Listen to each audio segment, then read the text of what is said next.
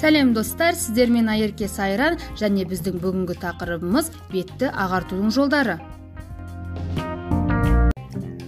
Бетті ағарту терінің түсін біркелкі пигменттік дақтардан арылуға және секпілдерге ашық реңк беріп шаршаудан тітіркенуден және аллергиядан пайда болатын дақтарды кетіруге көмектеседі. Көп қыздың бетіне қара қоңыр дақтар шығып кетеді. Оны қалай кетіру керек екенін және бетті ағартудың бірнеше жолын айтатын боламыз. Әдетте дақтар күн сәулесінің әсерінен шығады немесе тұқым қуалап беріледі. Асқазан ауырса да шығуы мүмкін. Секпіл дақтарды кетіру үшін әртүрлі косметикалық құралдар бар. Дегенмен олардың көбі әрі қымбат әрі пайдасыз. Сол себепті алдымен өзіңіз маска жасап кетіруге тырысып көріңіз. Қияр маскасы. Жаңа піскен қиярды ұсақ үккіштен өткізіп оған құрғақ теріге арналған нәрлендіретін кремнен біраз қасық қосып араластырыңыз. Майлы тері үшін қияр сығындысының шырынын алып оны бірдей мөлшерде арақпен араластырыңыз да бір тәулік қойып тұндырыңыз.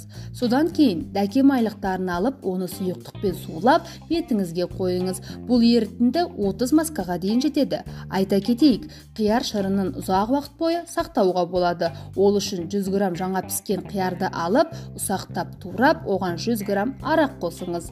Сосын оны 8 немесе 10 күн қараңғы жерде сақтап сүзіп аламыз. Осындай шырынды аузы жабық бөтелкеде суық жерде сақтаңыз.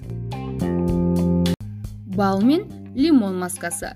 Екі ас қасық қант қосылмаған балды сығылған лимон шырынымен араластырамыз. Сосын бұл қоспаға дәке майлығын малып бетіңізге қойыңыз. Масканы 15-20 минут бойы ұстау керек. Оны үш рет әр 5 немесе 7 минут сайын қоямыз. Және мұндай масканы аптасына 2-3 рет қолдану керек.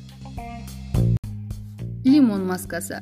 Мұндай маска үшін лимон яғни лимон шырынын және жұмыртқаның ақуызы мен 10 грамм қант 10 миллиграмм су дайындап алыңыз.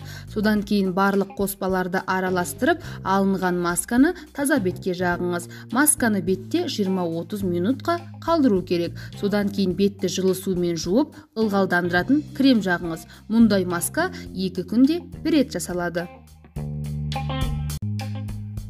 Ақжелкен маскасы. Ақжелкен шөбін үгітіп таза бетке жағыңыз. Жарты сағаттан кейін жуып ылғалдандырушы иісмай жағып қойыңыз. Ақжелкен теріні ағартып жұмсақ етеді. Жалпы қияр ақжелкен мен лимон теріні ағартуда пигментті дақтар мен секпілдерді кетіруде ең тиімді өнімдердің тізімінде көш бастап тұр.